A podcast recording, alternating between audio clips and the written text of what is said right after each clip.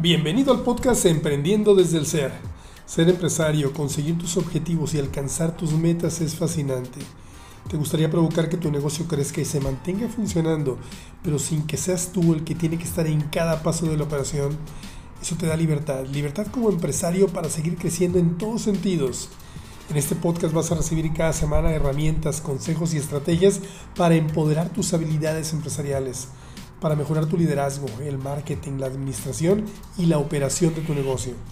Recuerda que una empresa no se muere sola, la mata el dueño, pero tampoco llega al éxito sola, eres tú quien lo va a provocar. Y ese es el propósito de este podcast, acompañarte en esta maravillosa aventura del ser empresario. ¿Estás listo? Si ya te has preguntado cómo empezar a crear procesos en tu negocio para que todo salga mejor, para que verdaderamente las cosas funcionen como tú quieres, significa que ya estás listo. Pero para que funcione es muy importante tener en cuenta que no es suficiente con definir y planear procesos, porque solamente queriendo las cosas no pasan, hay que hacer lo necesario. Es necesario crear una cultura efectiva de procesos en tu negocio, una cultura dirigida a provocar que en verdad funcionen. Y esto solo puede ocurrir con planeación, con liderazgo, de una forma muy efectiva. Porque solamente con la intención de nada sirve, no pasa absolutamente nada. Te lo digo por experiencia. Trabajo con muchos emprendedores, con muchos empresarios con los que arrancamos en el diseño y documentación de procesos, pero solamente hacerlos y tenerlos bien definidos no es suficiente. Tenemos que hacer que se implementen. Y es que esto es muy importante, es lo más importante que todo el equipo, que todo el equipo participe, que todos lo sepan, empezando desde el director, desde el líder, que debe estar convencido de la necesidad real de crear procesos. Entonces, si ya estás decidido, si ya estás decidida a marcar un antes y un después en tu negocio, te quiero entregar aquí una serie de pasos que te van a ayudar a definir, a definir y a clarificar los procesos y lo más importante, hacer que se implementen y hacer que funcionen. Además, también te quiero compartir, te quiero dar un, un formato que te va a ayudar muchísimo y te va a llevar de la mano para que esto pase. Continúa escuchando y te voy a decir cómo te lo voy a hacer llegar. El primer paso tienes que hablar con todo tu equipo y les vas a explicar qué es lo que está pasando. Les vas a decir, vamos a crecer, vamos a mejorar, vamos a trabajar en equipo, con más orden, con estructura, que sepan que lo que está pasando es provocar que el negocio crezca con orden.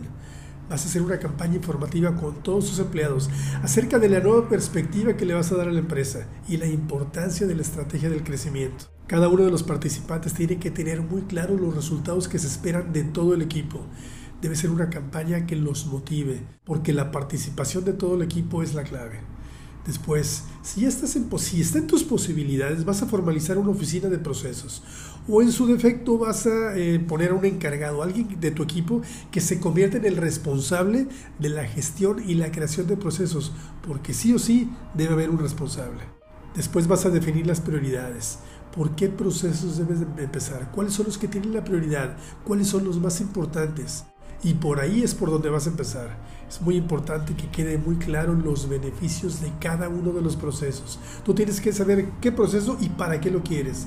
Además defines cómo van a comprobarse los resultados. Puedes empezar con esos procesos que te quitan más tiempo o con los que pueden generar más ventas o más productividad o mejor satisfacción con tus clientes. Cada empresa tiene sus prioridades, cada empresa es diferente, pero tú defines con cuáles quieres empezar. Puede ser en procesos en lo administrativo, en lo operativo, en el marketing, en el liderazgo, y esa es la primera decisión que tienes que tomar. Ya una vez que todo el equipo sabe de lo que está pasando y de para qué es todo lo que está pasando, debes entender que ya en este momento tú, tienes procesos para absolutamente todo lo que pasa en tu negocio. No porque no están documentados y definidos quiere decir que no los tengas. El problema es que al no estar definidos, a veces las cosas se hacen de una forma y a veces de otra. Y cuando alguien falta, todo se descompone. Para crear procesos en una empresa es necesario saber de qué forma están ocurriendo y en qué momento. Y es necesario definir claramente para qué es cada proceso. Aquí describes una información, aquí en este momento vas a describir toda la información que tengas, la lista de actividades que se realizan, quién las hace, en qué orden, cuáles son los caminos más lógicos en el proceso, cuáles son los problemas más comunes. Te sugiero que pauses el video, pausa el audio, regrésalo y anota absolutamente todo lo que te estoy diciendo. Ahora que entiendes cómo funciona el proceso, en este momento te vas a dar cuenta de todas las oportunidades de mejora que tienes en cada uno de los pasos que suceden en tu empresa. Muy bien, entonces, hasta ahora, número uno, ya tomaste la decisión, ya estás convencido, ya, ya te decidiste, porque en realidad quieres mejorar la calidad de tu vida y cómo funcionan las, las cosas en la empresa.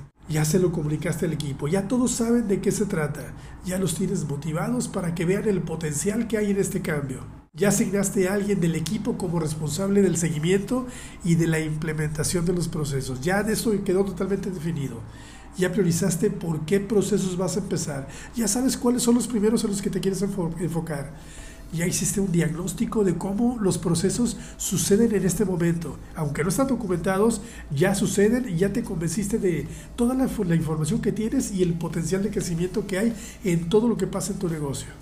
Ahora muy bien, es muy importante establecer una visión a futuro, el cómo quieres que se haga de aquí en adelante. Lo tienes que definir y escribirlo. Escríbelo a detalle. Tómate tiempo, créeme que esto vale mucho la pena. ¿Esto cómo se hace? Aquí viene el documento que te dije que te voy a compartir y cómo te va a ayudar a cada detalle y a cada uno de los trabajadores. Todo comienza desde el nombre que le vas a dar a cada proceso. En el principio no te preocupes por el nombre, es probable que como tú le pongas ahorita, conforme vayamos avanzando la documentación del proceso, puede ser que el nombre cambie, no pasa nada. Después vas a hacer una declaración de resultados. ¿Y qué es esto? Es definir muy bien qué es lo que esperas al final de cada proceso una vez que esté documentado.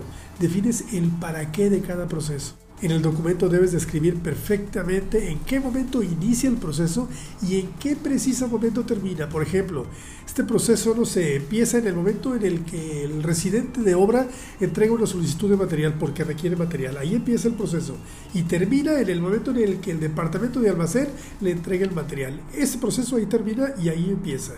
Después vas a incluir a todos los que participan en, en, ese proceso. Por ejemplo, en este proceso participa el maestro de obra, el residente, el de compras, el chofer, administración, todos los que participen. En esta etapa, por lo regular, al inicio no se consideran a todos los participantes, pero conforme vayas avanzando en la documentación del proceso, vas a descubrir el resto de todos los que tienen que participar ahí. Después, y muy importante, vas a redactar cada paso. Cuando entras en el detalle de cada paso vas a descubrir que muchos aspectos no se consideran y no los anotas porque se dan por sentado, como si fuera muy lógico que se deben de hacer, pero tienes que anotar todo, tienes que incluir absolutamente todo. Recuerda que la idea es que no dependas de quien sí sabe hacerlo, porque si el trabajador falta, es mucho más fácil que alguien más lo haga y que lo haga como se debe de hacer. Recuerda que te voy a hacer llegar un documento, un formato que te va a llevar de la mano para que puedas llenar y para que puedas hacer todo esto. En el detalle de cada paso vas a incluir al responsable, al responsable de cada uno de los pasos. En qué frecuencia, en qué tiempos, cómo lo va a hacer, qué actividades. Y también vas a, poner ahí todos los aspectos necesarios para, que, para que el proceso funcione, como el personal, instalaciones, equipos, suministro, información, los formatos que se utilizan, absolutamente todo. En esta etapa siempre debes incluir todos los recursos, por más obvios que parezcan. Más vale que sobre y no que falte. Ahora, muy bien, y muy importante, ¿cómo lo vas a medir? ¿Cómo se va a medir que se está haciendo como debe de ser? Se debe determinar el cómo se está midiendo el proceso mientras esté en funciones. ¿Qué métricas vas a utilizar? ¿Qué métricas vas a aplicar? Cantidades, porcentajes, niveles, tiempos, todo. Ahí lo vas a notar. Y por último, los estándares del sistema. ¿Y qué es esto? Suena muy sofisticado, pero es algo verdaderamente sencillo y muy útil. Es establecer las reglas, definir todo lo que sí se permite y lo que no se permite dentro de cada proceso. Las reglas del juego, eso es bien importante en el proceso para que todo quede perfectamente asentado. Ahora, el siguiente paso es crucial.